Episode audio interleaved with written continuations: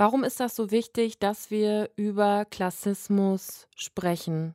Wenn man dann einen Begriff hat und darüber spricht, dann führt es zum einen dazu, dass man merkt, ah, ich bin ja gar nicht selbst daran schuld und ich bin damit auch nicht alleine. Deutschlandfunk Nova. Deep Talk. Mit Rahel Klein. Und mein Gast ist Sozialwissenschaftler in Franzis Seeg. Wir waren reich an Bildung und an Wissen und arm an Geld.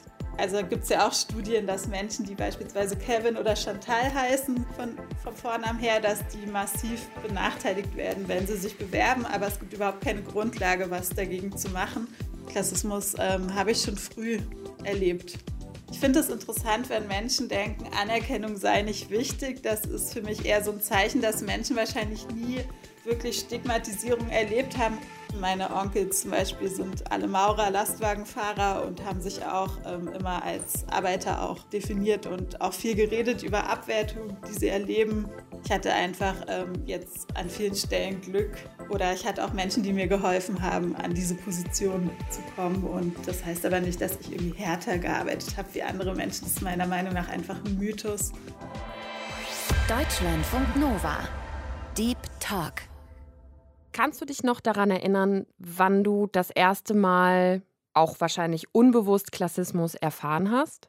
Ja, da kann ich mich noch erinnern. Das war schon früh, also in meiner in der ähm, Kita-Zeit gab es eine Erzieherin, die äh, mich und meine Mutter immer ziemlich genau beobachtet hat und ähm, gefragt hat, was wir am Wochenende gemacht haben. Und dann war ich mit meiner Mutter in der Pizzeria und habe das ganz freudig erzählt und dann kam ähm, so ein Spruch, ach, dass ihr euch das leisten könnt, ihr bezieht doch ähm, Sozialhilfe und ich muss hier hart schuften und ihr macht euch da ein schönes Leben. Und da ähm, habe ich mich dann auch sehr geschämt und irgendwie gemerkt, ah, weil meine Mutter Sozialhilfe oder weil wir Sozialhilfe beziehen, werden wir ähm, komisch ange angeschaut und mhm. uns wird nichts gegönnt oder man soll sich am besten verstecken und leiden und ein schlechtes Leben haben.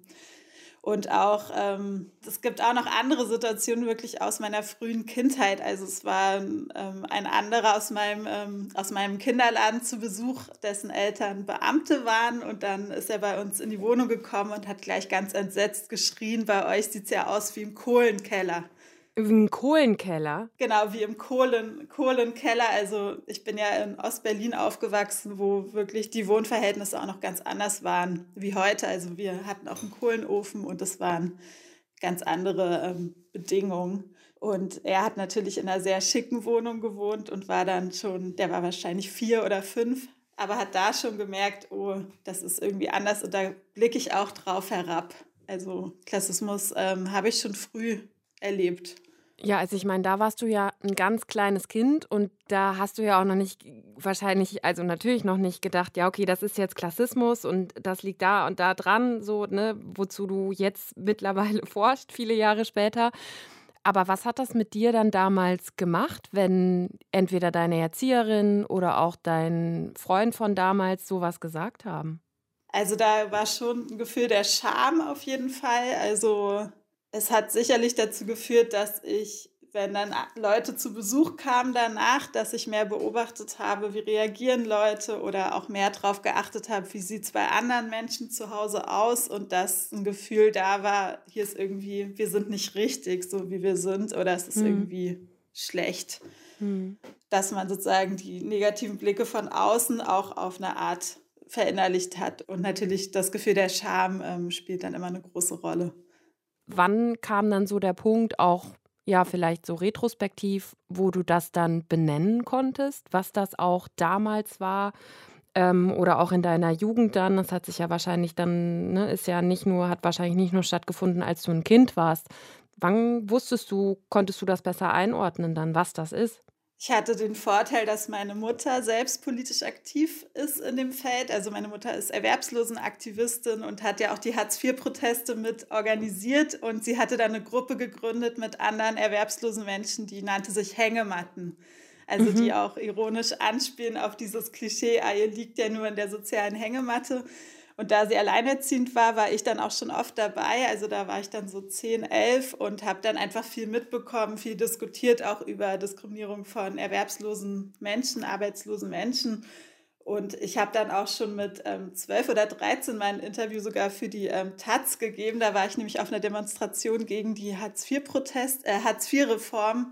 Und ich habe da dann schon gesagt, dass ähm, Hartz IV halt auch Jugendliche und Kinder total negativ beeinflussen wird und dass, dass wir dagegen kämpfen müssen. Also ich hatte da schon sehr früh ein Bewusstsein, mhm. weil ich auch in einer Familie aufgewachsen bin, wo es ein sehr starkes Klassenbewusstsein gab, auch Ansonsten meine Onkel zum Beispiel sind alle Maurer, Lastwagenfahrer und haben sich auch ähm, immer als Arbeiter auch definiert und auch viel geredet über Abwertung, die sie erleben. Ähm, und ich bin mit einem da sehr großen Klassenbewusstsein aufgewachsen ich kannte da noch nicht den ähm, Begriff Klassismus, den habe ich erst später kennengelernt, aber die ähm, Feindlichkeit, die Stigmatisierung von erwerbslosen Menschen oder auch von wohnungslosen Menschen, von einkommensarmen Menschen war mir schon bekannt und habe ich sozusagen auch selbst erlebt, aber auch darüber diskutiert. Franzis Seeg ist Jahrgang 87, in Ostberlin geboren und promovierte Kulturanthropologin und Antidiskriminierungstrainerin. Franzis lehrt und forscht zum Thema Klassismus und sozialer Gerechtigkeit, hatte zwischenzeitlich eine Vertretungsprofessur und ist jetzt als Postdoc an der HU Berlin. Und in dem Buch Zugang verwehrt setzt Franzis sich mit den Folgen von Klassismus auseinander. Klassismus ist ähnlich wie Rassismus oder Sexismus eine Diskriminierungsform und beschreibt die Diskriminierung anhand von sozialer Herkunft und Position. Klassismus richtet sich also beispielsweise gegen arme, erwerbslose oder wohnungslose Menschen oder gegen Arbeiterinnen beispielsweise. Das heißt, du bist eben schon in ja, einem Umfeld aufgewachsen, wo deine Mutter erwerbslos war, ihr Sozialhilfe empfangen habt und ja, du einfach dich zu einer Klasse zugehörig gefühlt hast, die, ja, wie würdest du es beschreiben? In welcher Klasse bist du aufgewachsen?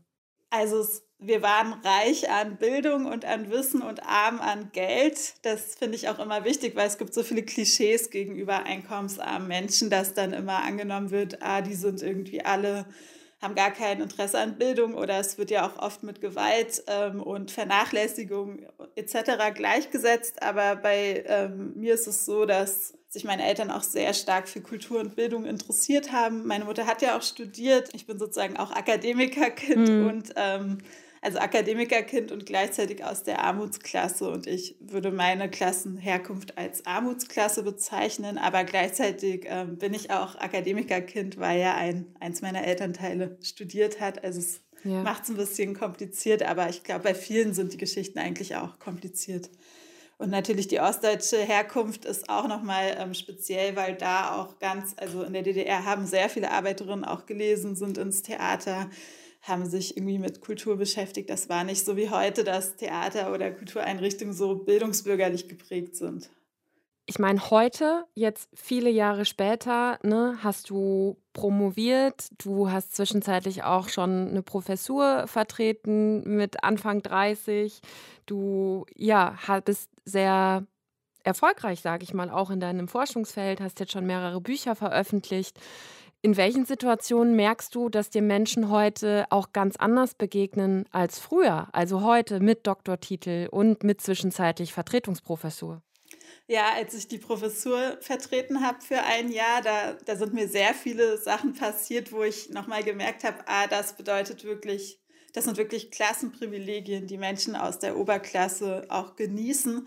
Also ich war beispielsweise beim Arzt und wollte einfach nur einen Corona-Test machen mhm. und bin dann gar nicht mehr aus diesem Zimmer rausgekommen. Also es war ein Arzt in meinem Alter ungefähr. Mhm. Und dann hat er mich halt gefragt, was ich denn beruflich mache. Meinte ich, ich vertrete gerade eine Professur und dann ähm, kommt man aus Arztzimmern echt nicht mehr raus, weil die dann immer wissen wollen, oh mein Gott, in ihrem Alter ist ja so beeindruckend, wie haben sie das denn geschafft? Und dann mhm.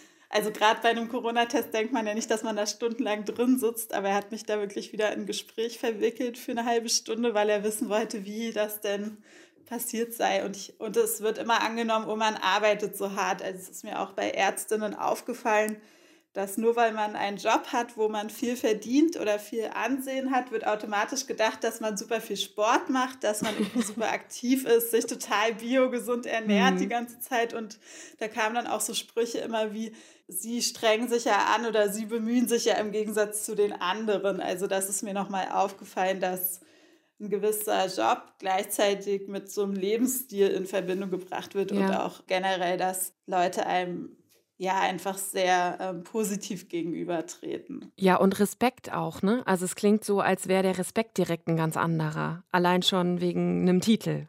Ist das dann für dich, wenn dir das in solchen Situationen ja ganz krass bewusst wird, ne? Also dass du es auf der negativen Seite auch erfahren hast eben früher, dann jetzt die quasi die andere Seite der Medaille dann eben auch siehst, wie regelst du das dann für dich oder was löst das in dir aus? Fühlst du dich dann trotzdem auch geschmeichelt oder wirst du gleichzeitig auch wütend, dass das jetzt eben dann so anders ist oder was geht da in dir vor? Also ich glaube, ich habe immer einen sehr beobachtenden Blick. Hm. Also ich versuche immer Anekdoten, Geschichten zu sammeln, die mir auffallen, weil ich glaube, ich habe dann einen besonderen Blick fürs Thema, weil es gibt nicht so viele Menschen, die sozusagen eher in der Armutsklasse aufgewachsen sind und dann beispielsweise eine Professur vertreten. Daher ähm, versuche ich immer genau zu beobachten. Und ja, es macht mich schon ähm, wütend, weil ich immer denke, ja, zum Beispiel, wenn man als Maurer arbeitet, hat man einen extremst anstrengenden Job und leistet auch was sehr Wichtiges für die Gesellschaft, aber ähm, die Anerkennung ist nicht dieselbe. Das gleiche ja. natürlich auch für andere Arbeiterinnenjobs oder auch die ganzen Menschen, die auch an der Universität arbeiten, die zum Beispiel die Gebäude reinigen, die die Universität reinigen, die bekommen ja meistens ähm, nur knapp den Mindestlohn, sind über Zeitarbeitsfirmen angestellt und da gibt es überhaupt keine Anerkennung. Und das geht einfach sehr weit auseinander vom Gehalt und auch von der gesellschaftlichen Anerkennung. Insofern fühle ich mich meistens nicht äh, geschmeichelt, weil ich nicht das Gefühl habe, dass ich härter arbeite wie andere Menschen, sondern alle Menschen versuchen irgendwie in ihrem Bereich das Beste zu machen. Und ich hatte einfach ähm, jetzt an vielen Stellen Glück oder ich hatte auch Menschen, die mir geholfen haben, an diese Position zu kommen. Und das heißt aber nicht, dass ich irgendwie härter gearbeitet habe wie andere Menschen. Das ist meiner Meinung nach einfach ein Mythos. Wenn man übrigens Klassismus bei Word schreiben möchte, macht die Worterkennung immer Klassizismus draus. Das zeigt auch nochmal, dass Klassismus als Begriff auch im deutschsprachigen Raum noch nicht so weit verbreitet ist. Im Gegensatz zu anderen Diskriminierungsformen oder Diskriminierungsbegriffen. Ihren Ursprung hat die Klassismusdebatte übrigens in feministischen und lesbischen Bewegungen in den USA in den 70er Jahren. Und wenn man sich mal ganz konkret anschaut, wozu Klassismus beispielsweise führen kann, dann sieht man das unter anderem im Bildungsbereich sehr gut. Kinder aus nicht akademischen Familien mit wenig Geld haben eine geringere Chance, eine Empfehlung fürs Gymnasium zu bekommen als AkademikerInnenkinder oder Kinder aus finanziell besser gestellten Familien. Und das bei gleicher Leistung weil unter anderem Vorurteile gegenüber den Kindern oder auch den Eltern dazu führen, dass denen weniger zugetraut wird zum Beispiel. Oder Franzis spricht auch viel von Klischees und Vorurteilen gegenüber Menschen, die Sozialleistungen beziehen, die dadurch Abwertungen erfahren und über die schlecht gedacht wird. Auch das zeigen Umfragen. Warum ist das so wichtig, dass wir über Klassismus sprechen? Wenn man dann Begriff hat und darüber spricht, dann führt es zum einen dazu, dass man merkt, ah, ich bin ja gar nicht selbst daran schuld und ich bin damit auch nicht alleine, weil Klassismus ganz oft auch nach innen wirkt und zu ähm, Scham, zu Selbststigmatisierung führt und dann alle für sich kämpfen, für sich alleine, aber keine sozialen Bewegungen entstehen. Also das war beispielsweise bei der Erwerbslosenbewegung total wichtig dass Leute dann zusammen sich in Gruppen wie den ähm, Hängematten organisiert haben, dann zusammen auf die Straße gegangen sind und dieses Stigma, erwerbslos zu sein oder Sozialleistung zu beziehen, dann ähm, dem entgegentreten konnten. Und Klassismus ist eine Diskriminierungsform, die wirklich unsere ganze Gesellschaft prägt und auch das eigene Leben vom, von der Geburt bis zum Tod, aber überhaupt nicht anerkannt ist. Also Klassismus ist weder im Antidiskriminierungsgesetz festgelegt, es ist aktuell gar nicht möglich, dagegen zu klagen. Also wenn jetzt ähm, bei einer Bewerbung irgendwie gesagt wird, nee, also gibt es ja auch Studien, dass Menschen, die beispielsweise Kevin oder Chantal heißen, von, vom Vornamen her, dass die massiv benachteiligt werden, wenn sie sich bewerben, aber es gibt überhaupt keine Grundlage, was dagegen zu machen weil das überhaupt nicht in der Antidiskriminierungsgesetzgebung, im Allgemeinen Gleichbehandlungsgesetz überhaupt nicht festgelegt ist. Und solange wir immer denken, wer sich nur hart anstrengt, kann es auch schaffen, zur Millionärin zu werden, weil das hängt ja nur an der eigenen Leistung und es ist für alle möglich. Solange wir solche Mythen glauben, dann werden wir uns ja auch nicht organisieren, dass sich an dieser ähm, Vermögensverteilung was ändert. Das heißt, du würdest, ich meine, du bist natürlich ein guter, gutes Beispiel jetzt eigentlich dafür, ne, dass es gelingen kann, also dass man quasi die Klasse, in die man geboren wird, wechseln kann. Du hast das geschafft, aber du würdest trotzdem sagen, dass es grundsätzlich ja sozialer Aufstieg und sich anzustrengen und dann dieses amerikanische vom Tellerwäscher zum Millionär, dass das in der Regel die Ausnahme ist. Ja, es ist in der Regel die Ausnahme. Also ich sehe auch, mit wem bin ich zur Grundschule gegangen und mit wem sitze ich heute irgendwie da an der Humboldt-Universität. Das ist zum einen sehr viel weißer heute. Mhm. Ähm, zum anderen, äh, weil ich in einem Umfeld aufgewachsen bin, wo auch sehr viele Menschen von Klassismus und Rassismus gleichzeitig betroffen waren. Zum anderen sind es sehr viele Menschen, die ähm, sehr viel Vermögen im Hintergrund haben. Jemand wie ich ähm, der die aus einem ärmeren Hintergrund kommt, selbst wenn man dann erstmal einen sozialen Aufstieg geschafft hat, hat man halt nicht dieses Sicherheitsnetz. Deswegen ist das alles sehr viel unsicherer. Ja. Warum hast du es eigentlich trotzdem geschafft? Was würdest du sagen? Also es lag auf jeden Fall an Menschen, die mich unterstützt haben, also Lehrerinnen, Hochschullehrerinnen, die ähm, mir sozusagen Türen geöffnet haben. Und das ist auch immer total wichtig. Deswegen finde ich es auch so wichtig, dass Hochschullehrerinnen und Lehrerinnen, Sozialarbeiterinnen, Erzieherinnen sich ganz intensiv mit Klassismus auseinandersetzen, weil ähm, diese Personen auch so wichtig sind, gerade für Menschen, die ähm, zum Beispiel aus ärmeren oder nicht akademischen Hintergründen stammen. Und dann hatte ich ähm, das Glück, dass ich ein ähm, Stipendium, Studienstipendium von der Rosa-Luxemburg-Stiftung erhalten habe. Und die fördern ja auch explizit Studierende aus einkommensärmeren oder nicht akademischen Hintergründen. Und dadurch hatte ich dann so ein Netzwerk von Menschen, denen es ähnlich ähm, geht, wo wir uns austauschen konnten. Und die haben mir auch da einfach viel ermöglicht. Franzis, wir machen in dem Deep Talk immer so eine kleine Spontanitätsübung. Ich habe so ein paar Sätze vorbereitet, die du mal vervollständigen könntest, wenn du Lust mhm. hast. Der erste Satz wäre, diese Reality-Serie gehört sofort abgeschafft. Hart und herzlich. Oh Gott, ich hoffe, ich habe den Namen jetzt richtig. Oder Harz und Herzlich? Harz und Herzlich, sorry. Ich kenne sie nicht so gut. Ich habe ein paar Mal reingeschaut, ja. weil da hat viel. Also, die sind ist gecastet. Also, ich hatte mal eine, eine Teilnehmerin in einem Antiklassismus-Workshop bei mir, deren Vater da immer mitspielt, weil die werden halt gecastet und sollen halt so ganz klischeehaft Hartz-IV-BezieherInnen darstellen ja. und wo sich dann alle drüber lustig machen. Und ich finde solche Formate, also diese ganzen Formate, wo gecastet wird und dann werden Leute so klischeehaft vorgeführt, aber viele Menschen denken, das sei die Realität, die sollten wirklich ähm, abgeschafft werden. Weil das eben auch dann genau dazu führt, dass diese Vorurteile reproduziert werden und das wiederum dann auch zu ja, Klassismus führt und Diskriminierung, beispielsweise von Erwerbslosen. Ne? Genau. Ja. Twitter oder Instagram? Instagram. Weil? ich irgendwie, ich habe das Gefühl, vieles hat sich gerade von Twitter auf Instagram verlagert. Auf meinem Twitter-Account passiert irgendwie gar nicht mehr so viel seit ein paar Monaten. Und gefühlt hat man bei Twitter immer sofort irgendwie einen halben Shitstorm an der Backe, oder? Ja, das stimmt. Das ist bei Instagram auch besser. Reichtum bedeutet für mich Privilegien. Mhm. In welcher Hinsicht Privilegien? Hm, also ich ähm, arbeite, ich bin manchmal auch im Austausch mit einkommensreichen Menschen, also wirklich reichen Menschen, MillionärInnen, die zum Beispiel bei Tax Me Now involviert sind. Das ist so eine Kampagne von MillionärInnen, die sich für eine Vermögensteuer, Erbschaftssteuer einsetzen und teilweise auch wirklich einen Großteil ihres ähm, Erbes dann auch spenden an soziale Bewegungen oder abgeben.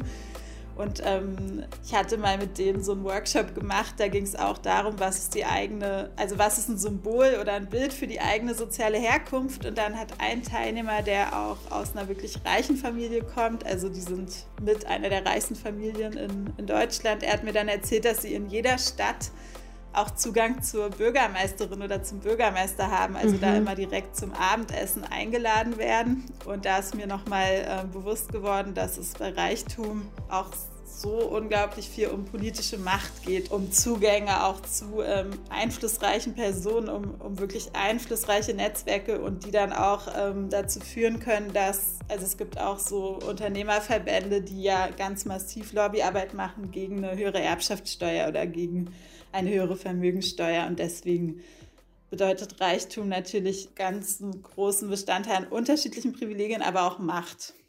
Wozu würdest du sagen, führt Klassismus? Warum ist das eine Diskriminierungsform, der wir uns viel mehr noch widmen müssen? Also zugespitzt, ich würde sagen, Klassismus führt zur Aufrechterhaltung und Legitimierung von Kapitalismus, also dass wir dieses System, wo ja deutlich wird, dass es zum einen zur Klimakatastrophe führt, dass Menschen immer ärmer werden und immer reicher und dass wir halt nichts machen gegen dieses System, weil dann alle immer noch denken, ah, wenn ich jetzt nur meine perfekte Morgenroutine mache oder so, dann kann ich auch Millionärin werden oder Leute sich sozusagen viele fühlen sich auch der Mittelklasse zugehörig, obwohl sie eigentlich vom Einkommen wirklich in Armut ähm, leben, aber sozusagen ähm, aufgrund von Klassismus nicht Teil von der Arbeiterin oder Armutsklasse sein wollen. Ich würde sagen, Klassismus führt zu so einer Vereinzelung und dazu, dass wir uns halt nicht für ein anderes System engagieren. Und das hat natürlich auch andere Auswirkungen, wie das die, also die Lebenserwartung zwischen reichen und armen Menschen in Deutschland beträgt ja zehn Jahre Unterschied. Also arme Menschen sterben durchschnittlich zehn Jahre früher und sind natürlich auch, äh, werden natürlich auch ausgebeutet oder massiv abgewertet. Das hat ganz viele Auswirkungen aufs eigene Leben, aber so gesamtgesellschaftlich oder weltweit betrachtet denke ich, dass Klassismus auch verhindert, dass wir uns für eine andere Gesellschaft einsetzen. Für welche Gesellschaft würdest du dich persönlich einsetzen? Also ich denke, das muss man dann gemeinsam immer entwickeln. Also ich habe jetzt auch nicht die perfekte Utopie. Oder es ist natürlich auch nicht einfach jetzt zu sagen, wie die genau aussehen sollte, aber es müsste natürlich ein ganz anderer Umgang mit, mit der Umwelt, mit, mit Tieren, mit dem Planeten und auch, dass es sozusagen eine sozial gerechte Gesellschaft ist. Also da mache ich immer so eine Übung zu, können ja alle vielleicht auch überlegen, die gerade zuhören. Also wenn man jetzt einschlafen würde und über Nacht würde ein Wunder passieren und plötzlich wacht man am nächsten Tag in einer sozial gerechten Gesellschaft auf und dann könnte man ja schon mal überlegen, woran merkt man das eigentlich als erstes im eigenen Alltag und was würde das ganz konkret bedeuten? Ja, was würde das ganz konkret bedeuten? Ist eine große, weitgehende Frage, finde ich. Und da muss ich selbst erstmal drüber nachdenken. Franzis sagt, dass das beispielsweise beim ersten Kaffee am Morgen schon anfängt und unter welchen Bedingungen der produziert und verkauft wurde beispielsweise.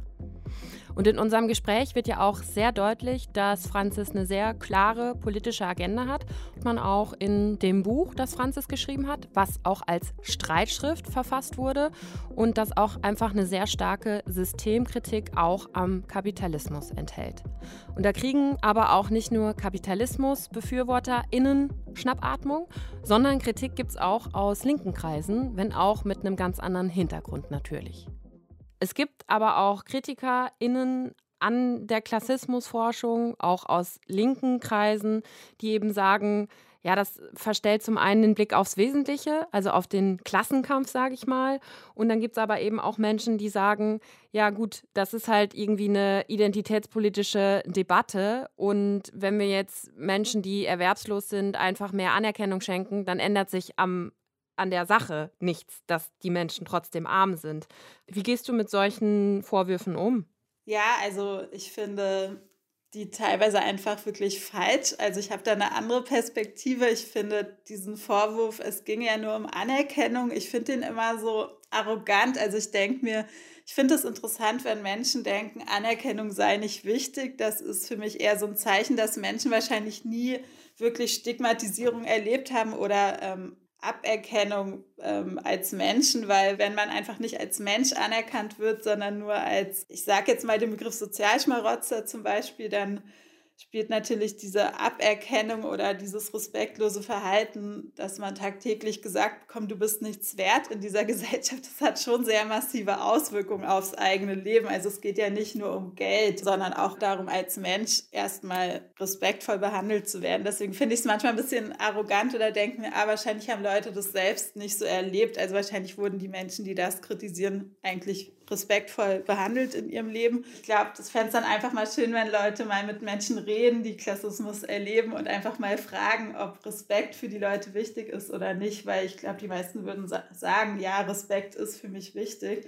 Und ähm, mit der Identitätspolitik, also ich finde den Begriff allein schon schwierig. Ich spreche eher von Antidiskriminierungspolitik ähm, und ich finde, ich habe da überhaupt keine Lust, mich zu verteidigen, weil ich finde Antidiskriminierungspolitik total wichtig. Ich finde feministische, rassismuskritische, queere, ähm, klassismuskritische Kämpfe enorm wichtig und ähm, finde das total merkwürdig, wenn diese als Identitätspolitik diffamiert werden. Und man muss ja auch sehen, dass so klassische marxistische Klassenkampfrhetorik auch oft wenn man das so nennt, identitätspolitisch ist, weil sie ja sich sehr, sehr stark an den weißen männlichen Arbeiter richtet.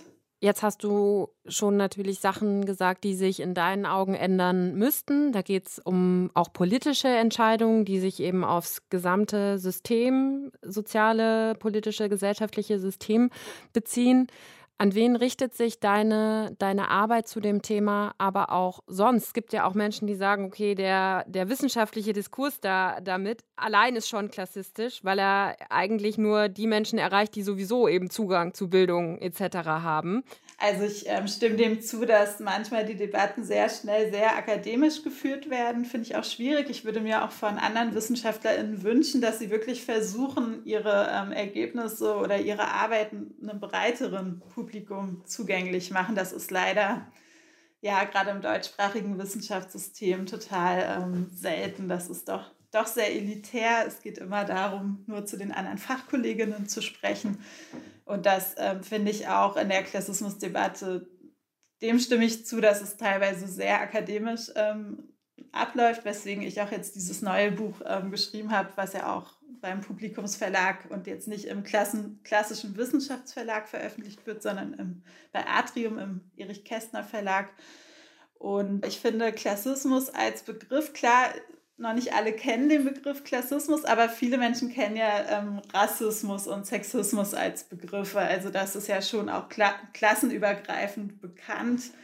Da braucht man jetzt nicht ähm, nur für studiert haben. Also die meisten Menschen kennen ja auch diese Debatten und Konzepte und da ähm, bietet sich halt Klassismus an als Begriff, weil es dann einfach relativ einleuchtend ist. Ah, es geht halt um die Diskriminierung entlang von Klasse. Also da muss ich sagen, habe ich gar nicht so die Erfahrung, dass Menschen diesen Begriff nicht ähm, verstehen oder nicht nachvollziehen können. Ich glaube, es ist manchmal auch so ein bisschen ein Vorurteil. Ich meine, nur weil Leute vielleicht nicht studiert haben, heißt es ja nicht, dass sie sich nicht für Debatten interessieren oder dass sie sich nicht mit Konzepten auseinandersetzen.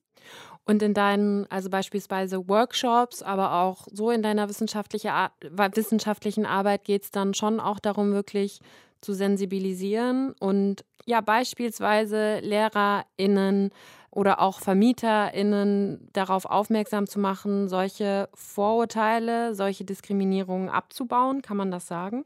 Ja, also mit VermieterInnen habe ich leider noch nie zu tun gehabt. Ich weiß auch nicht, ob da die Bereitschaft wäre, sich mit Klassismus hm. auseinanderzusetzen. Also der Wohnungsmarkt ist natürlich ein ganz gutes Beispiel noch, wo also bei einer Wohnungssuche natürlich Klassismus ganz stark wirkt und Menschen aufgrund von Vornamen oder Berufsabschlüssen und natürlich Einkommenvermögen sofort einsortiert, aussortiert werden oder natürlich den Zugang bekommen. Aber mit ähm, VermieterInnen hatte ich tatsächlich noch keinen Kontakt. Ich gebe tatsächlich viele Fortbildungen oder lehre ja auch im Kontext sozialer Arbeit. Also ich gebe Fortbildung beispielsweise für SozialarbeiterInnen oder ErzieherInnen, LehrerInnen, HochschullehrerInnen zum Thema Klassismus. Und da geht es natürlich immer darum, so die eigenen Vorurteile zu reflektieren, vielleicht auch nochmal die eigene Klassenherkunft zu reflektieren und was das dann gemacht hat auch. Und zu schauen, wo bevorzugt man ähm, beispielsweise Studierende aus akademischen oder einkommensreichen Familien. Was wäre zum Abschluss noch was, was wirklich jeder Einzelne und jede Einzelne von uns tun kann gegen Klassismus? Also ich finde es immer gut, auf jeden Fall bei sich selbst anzufangen und zu verstehen, dass wir alle in einer Gesellschaft aufgewachsen sind, die durchzogen ist von Klassismus. Also dass wir wirklich alle mit klassistischen Vorurteilen, Stereotypen, Bildern aufgewachsen sind. Die können sich gegen uns selbst auch richten, wenn wir selbst vielleicht in einer Arbeiterfamilie aufgewachsen sind oder auch gegen andere. Und was ich auch wirklich schön fände, wenn Leute sich zum Beispiel mit der Geschichte der Erwerbslosenbewegung ähm, auseinandersetzen, weil heutzutage werden erwerbslose Menschen ausschließlich als Opfer dargestellt, ja als passive Empfänger von, von Leistungen und mit sehr vielen Vorurteilen überschüttet und natürlich sich in politischen Debatten einzusetzen. Und was man auch machen kann, ist einfach Gegenrede üben, also wenn ein klassistischer Spruch fällt, wirklich auch was zu sagen, also sich da wirklich klar dagegen zu positionieren. Sagt Franzis Seeg im Deep Talk auf Deutschlandfunk Nova. Vielen Dank fürs Gespräch, Franzis. Danke für die Einladung. Das war der Deep Talk. Ich bin Rahel Klein, sage danke fürs Zuhören und bis ganz bald. Passt gut auf euch auf. Deutschlandfunk Nova. Deep Talk. Jeden Mittwoch neu auf deutschlandfunknova.de und überall, wo es Podcasts gibt. Deine Podcasts.